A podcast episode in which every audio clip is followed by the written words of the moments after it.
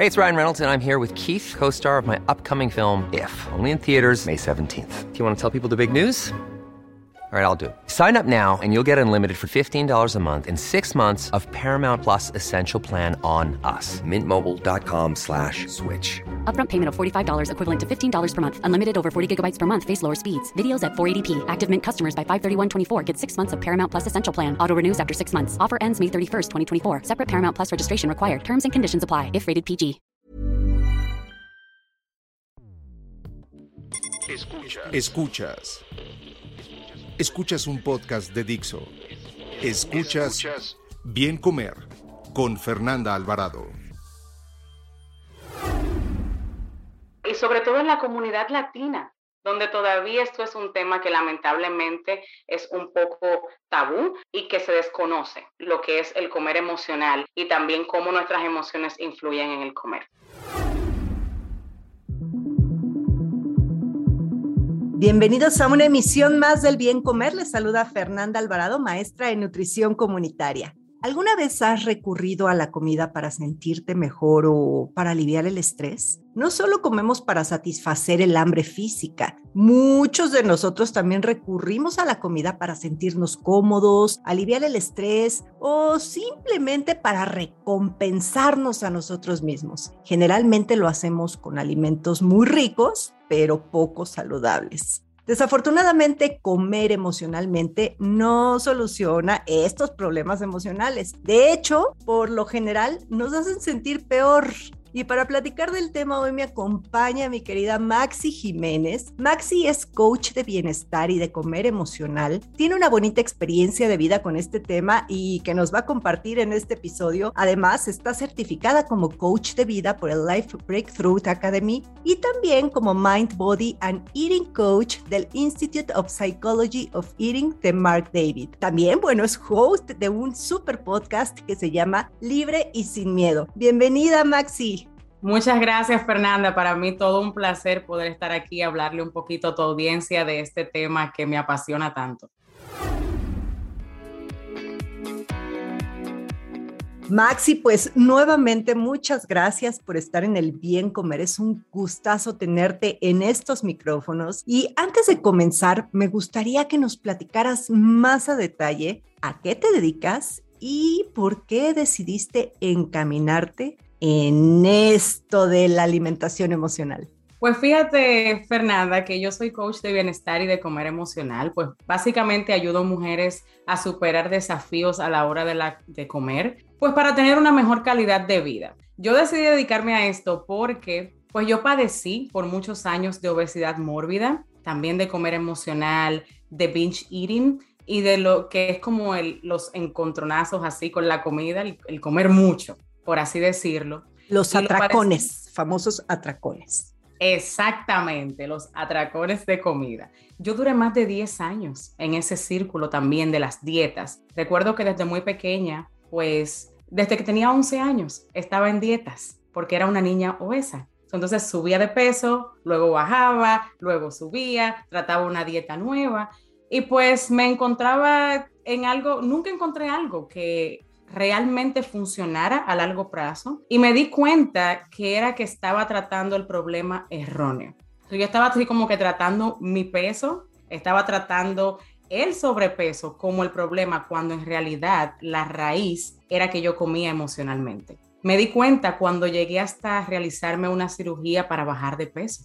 Bajé unas 70 libras y veía que todavía seguía con la obsesión por comer y dije, bueno, pero es que aquí hay algo, o sea, no tiene nada que ver con el peso si todavía no estoy en un punto que primero no me gusta todavía mi cuerpo, no sé escucharlo, lo escucho solamente por el dolor en mi estómago, pero no sé realmente.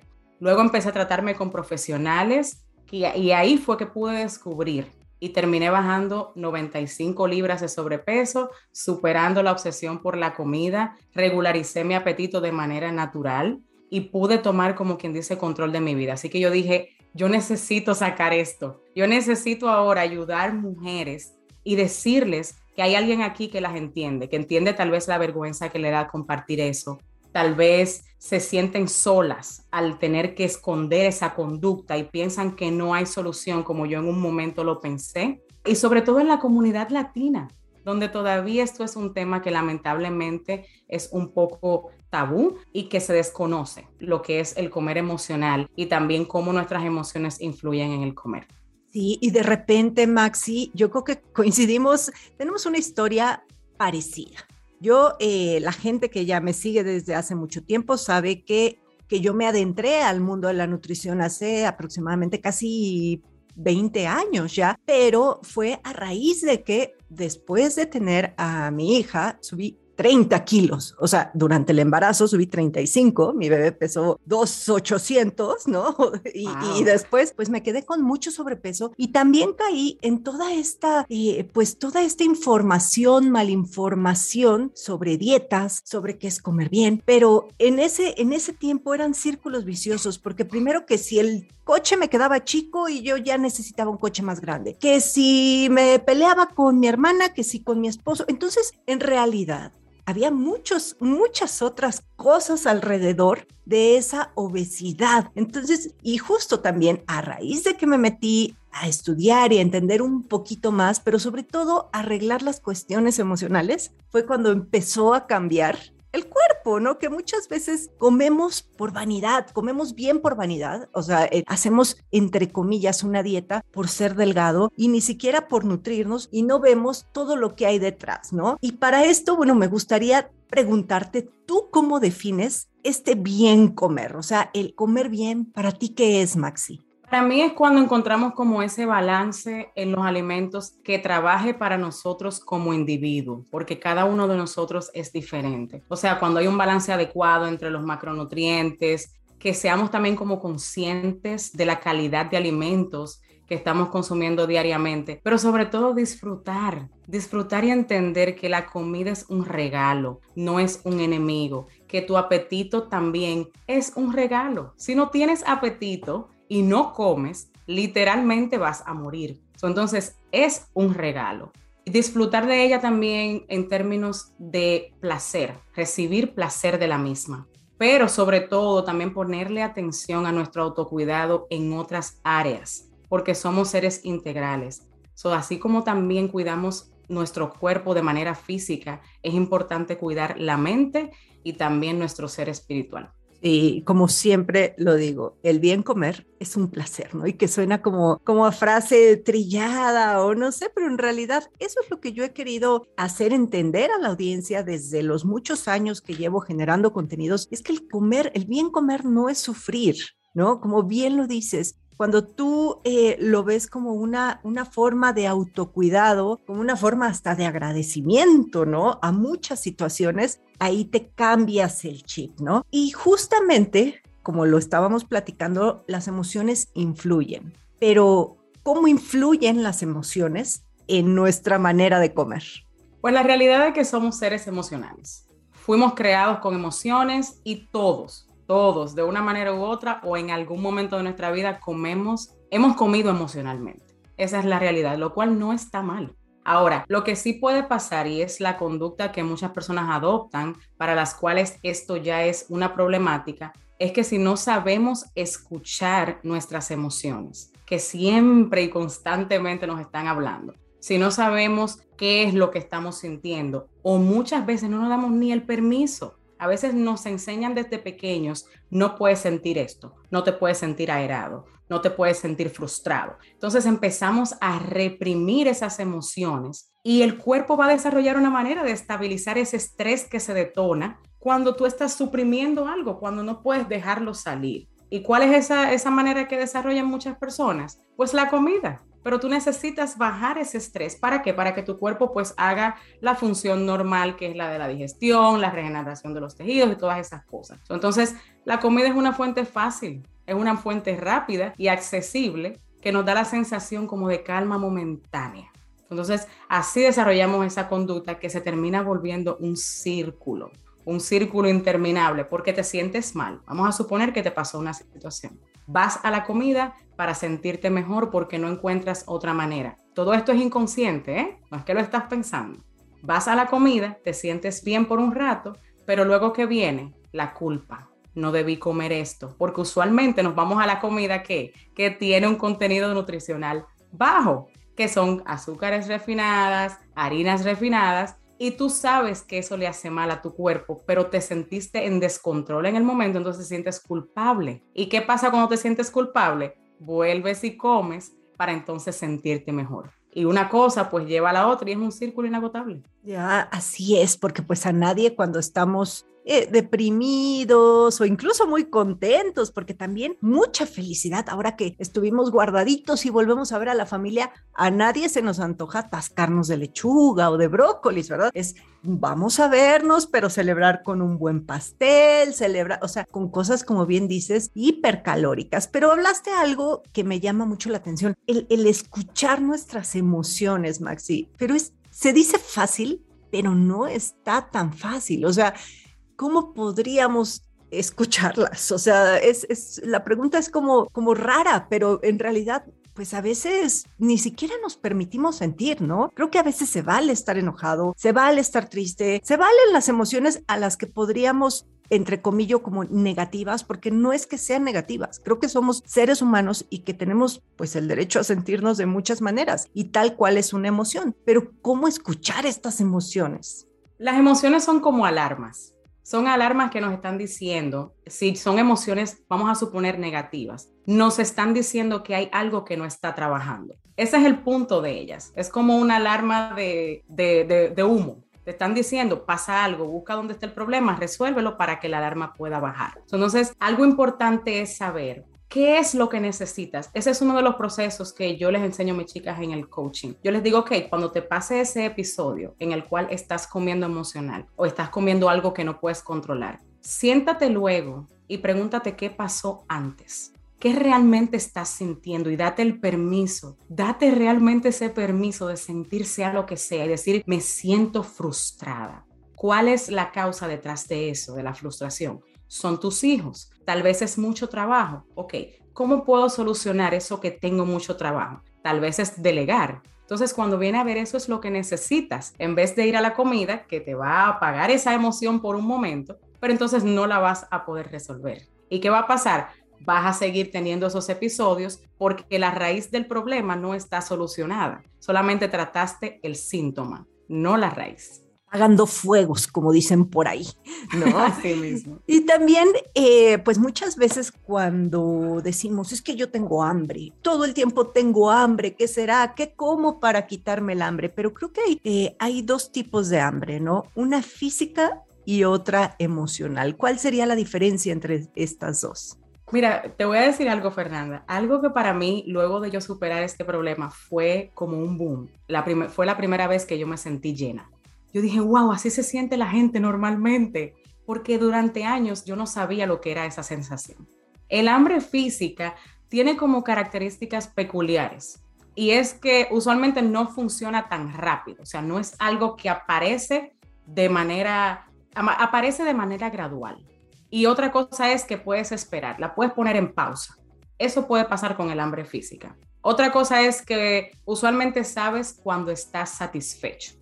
Sea, sientes que ya, que no necesitas comer más, ¿verdad que sí? Y también eso pasa cuando ya llegamos como a desarrollar lo que le llamamos body wisdom en inglés, que es como sabiduría corporal, que llegas a un punto que ya hasta sabes, oh, tengo hambre, es porque necesito tal macronutriente, por ejemplo. Gracias a Dios yo he podido desarrollar eso porque le he puesto mucho oído y mucho empeño a esto para poder ser libre, porque eso era lo que yo realmente quería, poder tener control de mi cuerpo. El hambre emocional, en cambio, aparece de repente y con unas ganas insostenibles. O sea, a mí me sudaban hasta las manos cuando yo, yo decía, tengo hambre, tengo mucha hambre, y me sentía fuera de control alrededor de la comida. Y nunca me sentía satisfecha por más que comiera. Incluso me empezaban a dar eh, sentimientos de enfermedad. Yo me sentía hasta enferma.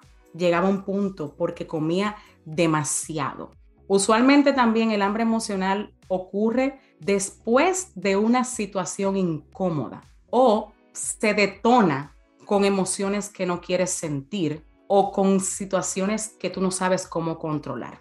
Mientras que el hambre física no. El hambre física pues es algo normal que pasa después de X horas y también dependiendo de qué tanto macronutriente le hayas dado al cuerpo durante el día y todo eso. Y otra cosa también importante sobre el hambre emocional es que piensas en comida aún cuando tú acabas de comer. Ya tú estás pensando lo que va luego, lo que vas a cenar y qué vas a tener hasta de snack. Wow, sí. Creo que a todos nos ha pasado en algún momento. ¿Y cuáles crees que son estas causas comunes del comer emocional? Las causas más comunes es el suprimir las emociones, el no saber escucharlas, el pensar que algunas emociones son muy negativas, que no tienes que sentirlas, el no darte el permiso para que eso pase. Y también cuando tienes problemas, pues no sentarte con esos problemas, porque nadie quiere hacer eso. Todo el mundo quiere la vía fácil. Ah, no, me, eh, quiero bajar de peso, por ejemplo, pero bueno, no, déjame beberme esta pastilla, porque estamos medicando el problema. Pero irnos dentro requiere un trabajo interno. Pero aunque se vea más difícil, al final vas a sentir satisfacción porque vas a saber de verdad cómo controlarlas y cómo darle a tu cuerpo lo que necesita, ya sea tu mente, ya sea tu cuerpo, ya sea una conexión espiritual que necesitas tener con lo que sea que creas y vas a poder ser un ser integral y vas a tener más bienestar. Sí, coincido totalmente porque pues la alimentación no solamente es física, ¿no? También incluye pues sí, es biopsicosocial, ¿no? Y creo que también, pues incluye ahí muchas otras aristas. Pero, eh, y ahora seguramente has visto, Maxi, esta horda, eh, pues de repente yo no quiero utilizar la palabra moda porque sí esta validez que tiene la alimentación intuitiva, pero creo que no funciona para todo mundo. O sea, yo me quisiera eh, ver con esto que se propone en alimentación intuitiva, que sí comparto, eh, pero creo que antes de, comenzar con ese tipo de, de, alimentación intuitiva, pues tienes que hacer un trabajo contigo misma para poder entender cómo comer de manera intuitiva, ahora que está tan de moda ese término, ¿no? Eso es cierto. Y yo estoy totalmente de acuerdo contigo, porque a veces lo que nos hace falta es hacer, como tú dijiste, un trabajo interno es ver en qué áreas todavía no tienes pues ese balance. ¿Qué te está faltando? Por ejemplo, en mi caso, yo tenía problemas matrimoniales. Yo tenía muchos problemas con mi esposo. Entonces yo me iba que tenía esos problemas porque estaba gorda. Porque al yo tener tanto sobrepeso, entonces tengo problemas. Pero entonces no veía otras cosas, otras actitudes que yo tenía hacia él, que no tenía nada que ver con el peso, que luego las tenía incluso cuando ya estaba delgada por la operación entonces, es súper importante ver lo que trabaja para nosotros. ¿Cuáles son tus áreas en específico a tratar? Y por supuesto, la alimentación, de saber los macronutrientes y todas esas cosas, eso es importante, pero tú puedes tener el mejor balance de macronutrientes. Y si hay un área de tu vida que no está funcionando adecuadamente, tus emociones te van a traicionar y te vas a ir hacia lo que no te conviene. Coincido totalmente pero total, totalmente. Incluso cuando uno deja de, estar contando las calorías y que cuánto comí y revisando etiquetas nutricionales, les juro que es cuando más ya empiezan a, lograr sus objetivos, porque te desconectas de, de, ese estrés, de esa tensión de estar viendo qué como, a qué hora como, cómo, cómo, ¿no? Y de hecho, pues con tanta información que hoy ya tenemos a la mano, todos ya sabemos qué debemos hacer si quisiéramos perder algo, si quisiéramos adelgazar, si quisiéramos mejorar nuestra composición corporal.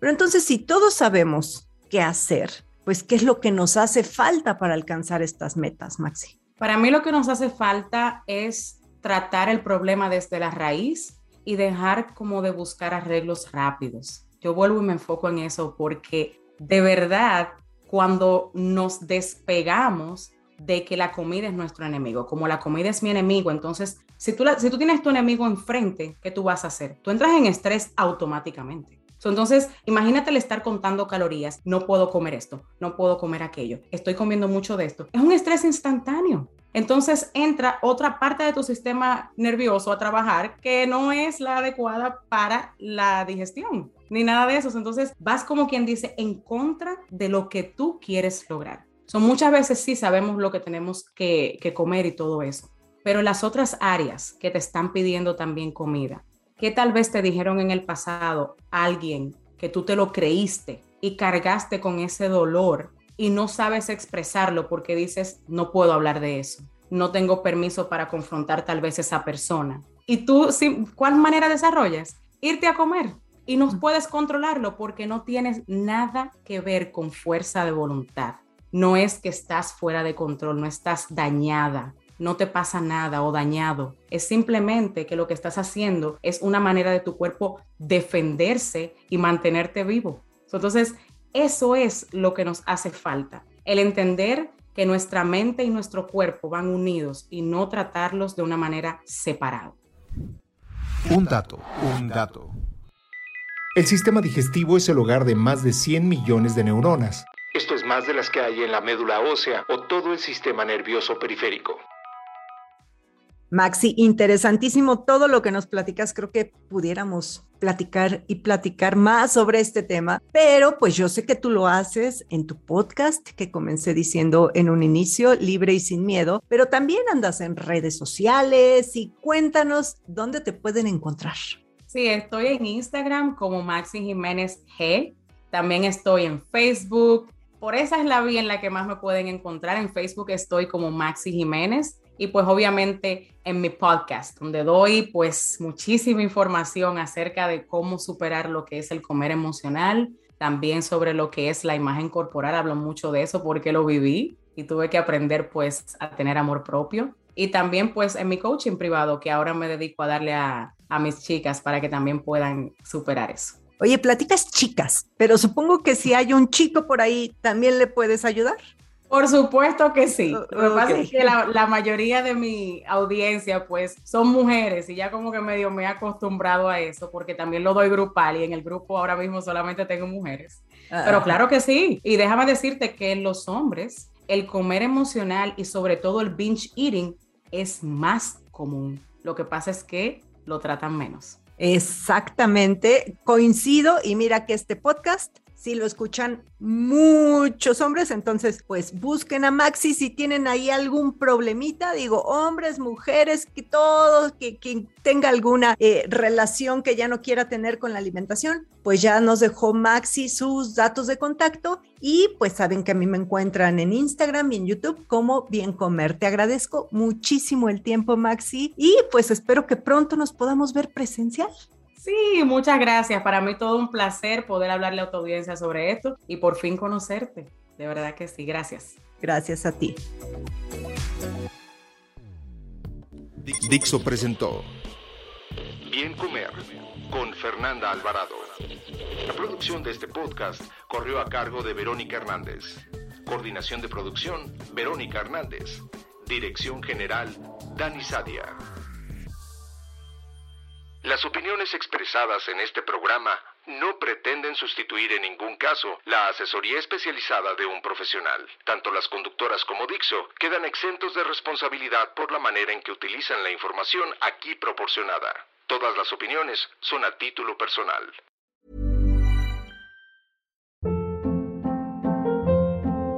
Hold up. What was that? Boring. No flavor. That was as bad as those leftovers you ate all week. Kiki Palmer here, and it's time to say hello to something fresh and guilt-free. Hello Fresh. Jazz up dinner with pecan-crusted chicken or garlic butter shrimp scampi. Now that's music to my mouth. Hello Fresh. Let's get this dinner party started. Discover all the delicious possibilities at hellofresh.com.